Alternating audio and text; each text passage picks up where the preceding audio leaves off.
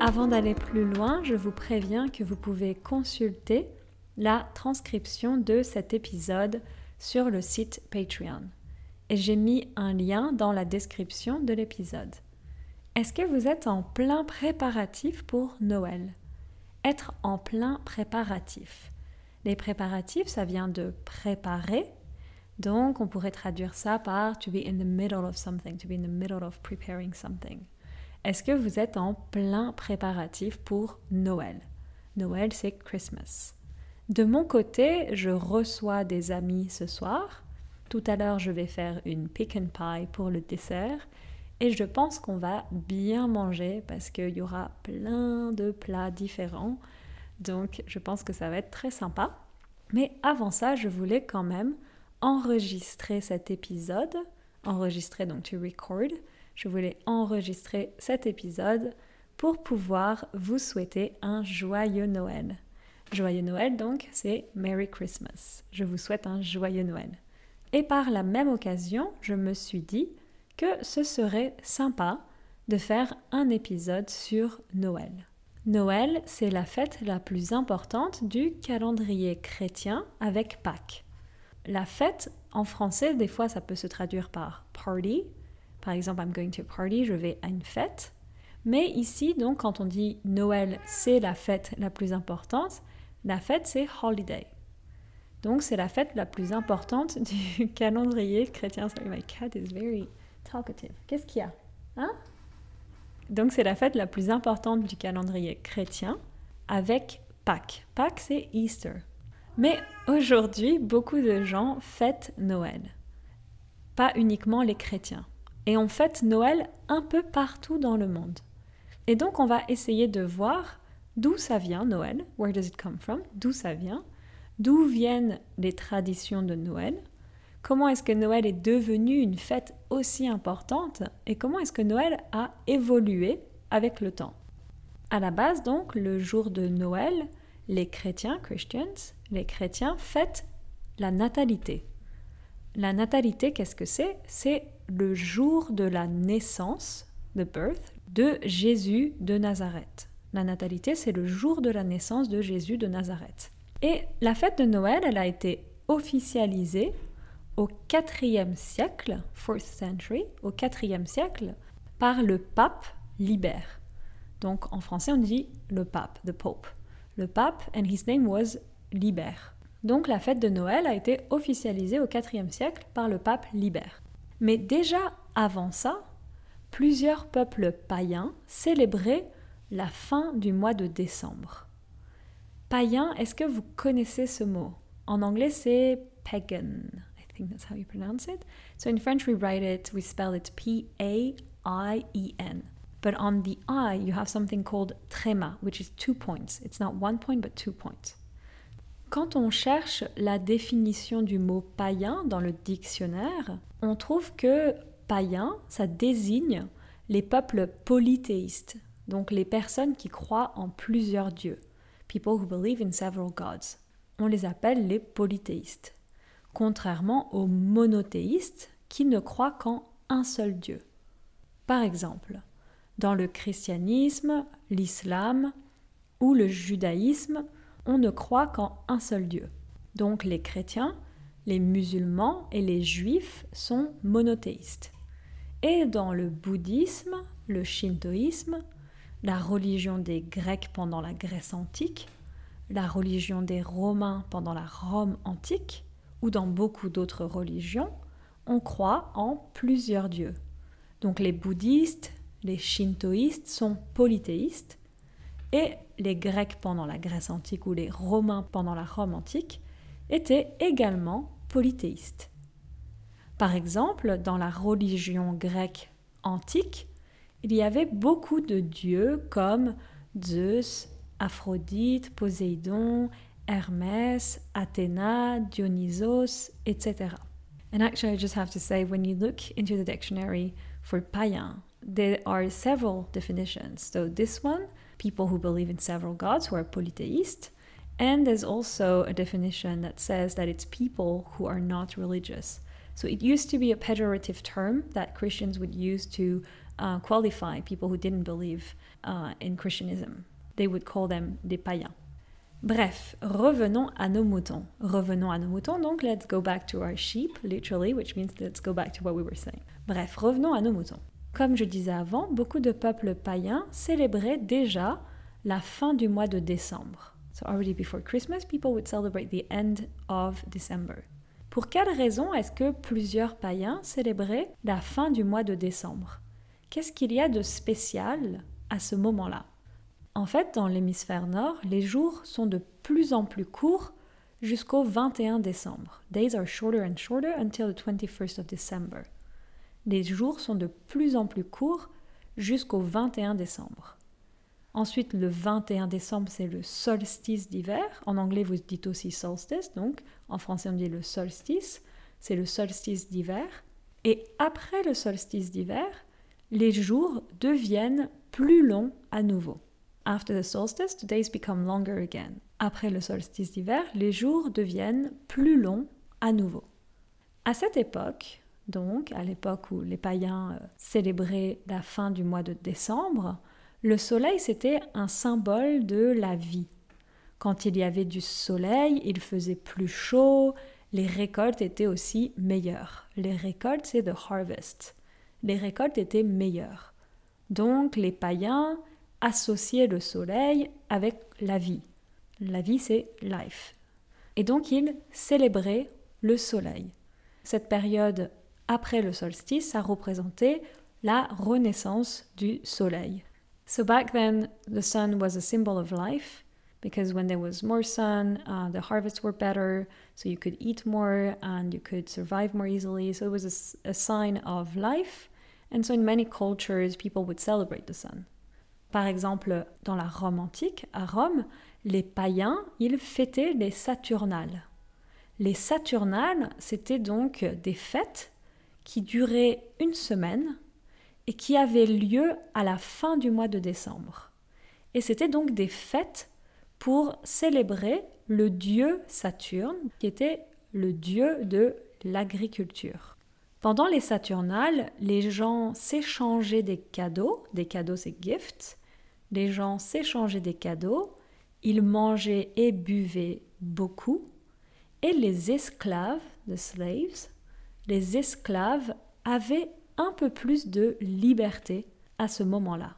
Ils pouvaient également s'amuser, s'amuser c'est to have fun, ils pouvaient également s'amuser, boire et manger.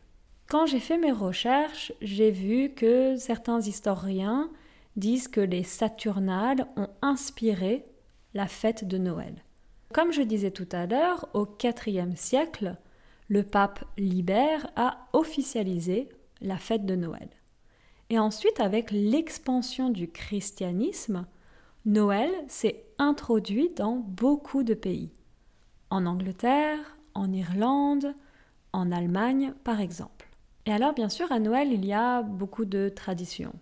Les chrétiens vont à la messe, ils vont à l'église, à the church, ils vont à l'église pour aller prier. Prier, c'est to pray. Après, on a d'autres traditions comme l'arbre de Noël. On a des sapins. So I saw that in English for saying sapin, which is the tree that we have for Christmas, it's uh, firs. Donc en français, on dit des sapins. Donc on a des sapins qu'on décore on s'offre des cadeaux, on a le Père Noël. Le Père Noël, c'est Santa Claus. En français, on dit le Père Noël. Donc il y a beaucoup de traditions à Noël. Et alors pourquoi, par exemple, on décore des sapins à Noël? Comme je disais avant, déjà avant les débuts de Noël, beaucoup de païens célébraient le solstice d'hiver et la renaissance du soleil. Et une manière d'honorer le soleil, comme je disais, qui était un symbole de la vie pour ces païens, c'était d'honorer les arbres. Les arbres, donc trees. On les décorait avec des fruits ou des fleurs, flowers, avec des fleurs ou avec des fruits, parce que les arbres aussi, ils représentaient la vie. Plus tard, au XIe siècle, à the 11th century, plus tard au XIe siècle, de plus en plus de personnes décorer des arbres pendant la période de Noël, surtout en Allemagne. On décorait ces arbres avec des pommes rouges, with red apples, qui faisait référence à l'arbre du paradis. En haut du sapin, en haut de l'arbre ou en haut du sapin, on met une étoile. Une étoile, c'est a star. On met une étoile en haut du sapin. Et cette étoile, elle représente l'étoile de Bethléem qui a guidé les rois mages jusqu'à Jésus. Donc les rois mages, c'est donc en anglais on dit the biblical magi, en français on dit les rois mages. So you had the three rois mages, donc les trois rois mages, who were guided by a star, by the l'étoile de Bethléem, by the star of Bethlehem, to find Jesus. Donc c'est pour ça qu'on met une étoile en haut du sapin, c'est donc pour représenter l'étoile de Bethléem qui a guidé les rois mages jusqu'à Jésus. Et progressivement, cette tendance s'est développée en Europe. En France, par exemple, on a eu le premier sapin de Noël au château de Versailles en 1738, 1738, en 1738. Et à l'époque, c'était donc le roi Louis XV et sa femme qui habitaient au château de Versailles et ils ont décidé d'installer un premier sapin de Noël. Ensuite, avec l'émigration des Européens vers le continent d'Amérique du Nord, cette tradition a été adoptée aux États-Unis et au Canada. Plusieurs siècles plus tard, à partir du XVIIIe siècle, on commençait à vraiment adopter cette tradition de s'échanger des cadeaux. On s'échange des cadeaux comme les trois rois mages qui sont venus à Bethléem pour célébrer la naissance de Jésus et lui offrir des présents. So in French, to say gift, you can say un présent or un cadeau. I feel like un cadeau is more casual, like un présent is something quite special, or I'm not exactly sure. I will look it up. On s'échange des cadeaux comme les trois rois mages qui sont venus à Bethléem pour célébrer la naissance de Jésus et qui lui ont offert des présents. Et alors le Père Noël, d'où ça vient? Est-ce que ça vient également de la Bible, de, du christianisme? Non, le Père Noël, bien sûr, c'est une autre histoire. Donc le Père Noël, il est apparu plus tard, seulement à partir du 19e siècle, 19th century, à partir du 19e siècle. Et en fait, il est inspiré de Saint Nicolas. Dans beaucoup de pays, on fête la Saint-Nicolas le 6 décembre. Par exemple, en Belgique, aux Pays-Bas, Netherlands, aux Pays-Bas, en Allemagne, en Autriche, en Pologne, en Hongrie, en Suisse ou encore en Lorraine. La Lorraine, c'est une région dans le nord-est de la France. Et en Lorraine, beaucoup de personnes célèbrent la Saint-Nicolas. Saint-Nicolas, il récompense les enfants qui ont été sages. Être sage, donc to be wise, to be. So if you have been a good kid, Saint Nicolas will give you a gift. Donc Saint Nicolas, il récompense les enfants qui ont été sages en leur offrant des cadeaux. Et à l'inverse, le père fouettard s'occupe de punir les enfants qui n'ont pas été sages. Le père fouettard, donc, lui, il est beaucoup plus méchant que Saint Nicolas. En français, fouetter, ça veut dire to whip. Donc le père fouettard, ça vient de là. It's very nice, right? Donc le père fouettard, il s'occupe de punir, punir donc punish, les enfants qui n'ont pas été sages. Mais comment est-ce qu'on est passé de Saint Nicolas au Père Noël? Donc how did we go from Saint Nicolas to Santa Claus? Comment on est passé de Saint Nicolas au Père Noël? Pendant le 19e siècle, beaucoup de Hollandais, les Hollandais c'est les habitants du Pays-Bas, beaucoup de Hollandais ont émigré aux États-Unis. Et avec eux, ils ont apporté la tradition de Saint Nicolas. Les Hollandais, ils appellent Saint Nicolas Sinterklaas, qui est devenu Santa Claus. Mais pour coïncider avec la fête de Noël, la distribution des cadeaux de Saint Nicolas ou Santa Claus a été déplacée, was moved, a été déplacée au 25 décembre, to the 25th of December au 25 décembre. Par la suite, des écrivains, writers, des écrivains, ont inventé l'histoire d'un Père Noël qui viendrait du pôle Nord, qui aurait des lutins, lutins c'est elves, qui aurait des lutins, qui aurait un traîneau et des rennes. Un traîneau c'est a sleigh, donc on dit le traîneau du Père Noël. Et les rennes c'est reindeers. Donc, c'est par la suite a commencé, que des écrivains ont commencé à inventer l'histoire d'un Père Noël qui viendrait du pôle Nord, qui aurait des lutins, un traîneau et des rennes. Et un illustrateur qui s'appelait Thomas Nast a créé plusieurs illustrations du Père Noël pour le magazine américain Harper's Weekly. Dans ces illustrations, le Père Noël était habillé, was dressed, était habillé d'un grand manteau rouge. Un manteau, c'est coat, d'un grand manteau rouge. Il avait pas mal de ventre et une grande barbe blanche. Avoir du ventre, c'est to have a belly. En français, on dit avoir du ventre. Par exemple, on peut dire j'ai du ventre ou je n'ai pas de ventre. Et donc, lui, il avait pas mal de ventre. He had quite some belly, maybe. Il avait pas mal de ventre et une grande barbe blanche. Une barbe, c'est beard. Donc, une grande barbe blanche. Pour ceux qui lisent la transcription, j'ai mis une petite image d'une illustration du Père Noël par donc Thomas Nast. Et je ne sais pas si c'est le cas où vous habitez aussi, mais en France, à Noël, au dessert, traditionnellement, on mange la bûche de Noël. Not a pick and pie, right? On mange la bûche de Noël. La bûche, c'est the log. You know what you put in the fire to make fire? Donc j'en avais parlé dans un de mes premiers épisodes où je racontais comment on célèbre Noël en France. La bûche de Noël, donc c'est une sorte de gâteau au chocolat avec de la crème et donc ça a la forme d'une bûche. Et d'où ça vient? En fait, ce dessert est inspiré de la bûche qu'on mettait dans la cheminée. La cheminée, c'est fireplace. That's what I was looking for before, fireplace. Donc on dit cheminée pour maintenir le feu toute la nuit de Noël. Au final, Noël, c'est une fête pleine de traditions, de plusieurs origines, de plusieurs histoires, et ces traditions ont voyagé dans plein de pays et elles ont voyagé à travers le temps, elles ont évolué aussi.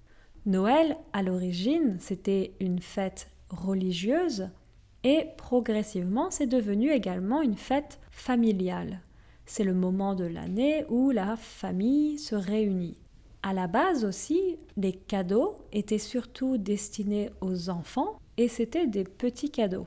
Mais à partir du XXe siècle, donc 20th century, à partir du XXe siècle et de la montée de la publicité, donc the rise of advertisement, la montée de la publicité, Noël a aussi beaucoup évolué et a commencé à avoir un aspect plus commercial. Beaucoup d'entreprises, companies, beaucoup d'entreprises se sont mises à utiliser cette fête pour booster leurs ventes. Se mettre à faire quelque chose is to start doing something. Elles se sont mises à utiliser. Donc c'est la même chose qu'elles ont commencé à utiliser. Elles se sont mises à utiliser cette fête pour booster leurs ventes. Donc booster, ça vient de l'anglais a boost. Donc c'est donner un boost. En français, on peut dire pour booster. Donc pour booster leurs ventes. Personnellement, je ressens vraiment une énorme différence entre aujourd'hui et quand j'étais enfant quand j'étais enfant. C'est pas si lointain, it's not that far away. C'est pas si lointain, mais quand j'étais enfant, dans ma famille, on se faisait des petits cadeaux assez modestes, des jouets pour les enfants, donc toys, des jouets, et pour les adultes, c'était des livres, quelques vêtements, des bougies, candles, des bougies, des DVD. Bien sûr, ça dépend vraiment d'une famille à une autre, mais j'ai l'impression, en regardant autour de moi qu'on est passé de s'offrir, that we went from, qu'on est passé de s'offrir des petits cadeaux pour Noël à s'offrir des smartphones, des tablettes, des voyages, des gros cadeaux.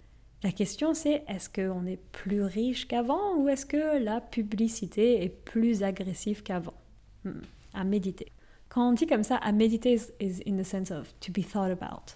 À méditer. Quand je parle avec des amis de Noël, Beaucoup de mes amis me disent qu'ils ont l'impression que Noël est devenu une fête très commerciale qui pousse à la consommation et que c'est devenu une période stressante où on doit se casser la tête à trouver plein de cadeaux.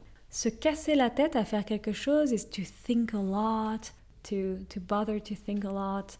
Donc on doit se casser la tête à trouver plein de cadeaux.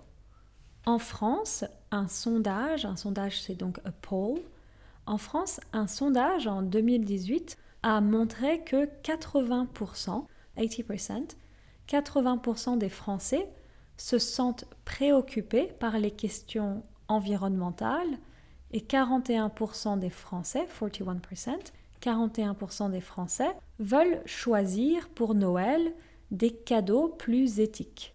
Par exemple, des cadeaux sans plastique, des articles reconditionnés, refurbished, des articles reconditionnés ou de seconde main, second hand, ou de seconde main, des cadeaux qu'ils fabriquent eux-mêmes. Fabriquer soi-même, c'est to make yourself. Je fabrique un cadeau moi-même, tu fabriques un cadeau toi-même, et donc ils fabriquent des cadeaux eux-mêmes. Donc de plus en plus de Français veulent essayer de choisir des cadeaux plus éthiques parce que à Noël, c'est une période de grosse consommation qui a forcément un impact aussi sur la planète. Je vous mets dans la transcription un lien vers un article du magazine économique Challenge qui présente ces sondages. Challenge is an economic magazine in France. J'ai aussi des amis qui essayent de développer d'autres euh, manières de faire Noël. Donc par exemple, j'ai des amis qui, pour Noël, ce qu'ils font avec leur famille ou avec leurs amis, c'est que chacun achète un seul cadeau. Each individual buys just one gift.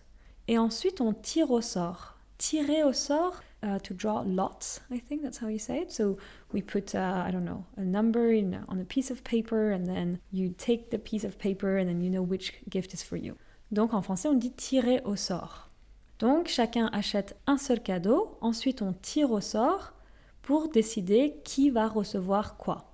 Au final, donc, s'offrir des cadeaux, ça devient moins important et ce qui est vraiment important, c'est de passer un bon moment en famille ou entre amis. Qu'est-ce que vous en pensez? What do you think? Qu'est-ce que vous en pensez? Est-ce que vous fêtez Noël? Si oui, comment est-ce que vous fêtez Noël? Est-ce que pour vous les cadeaux sont très importants, les traditions? Est-ce que vous avez l'impression que Noël a beaucoup changé, a beaucoup évolué? N'hésitez pas à me contacter sur Instagram ou sur Patreon pour partager votre expérience de Noël. Et bien sûr, en attendant, in the meantime, en attendant, je vous souhaite un très joyeux Noël à tous.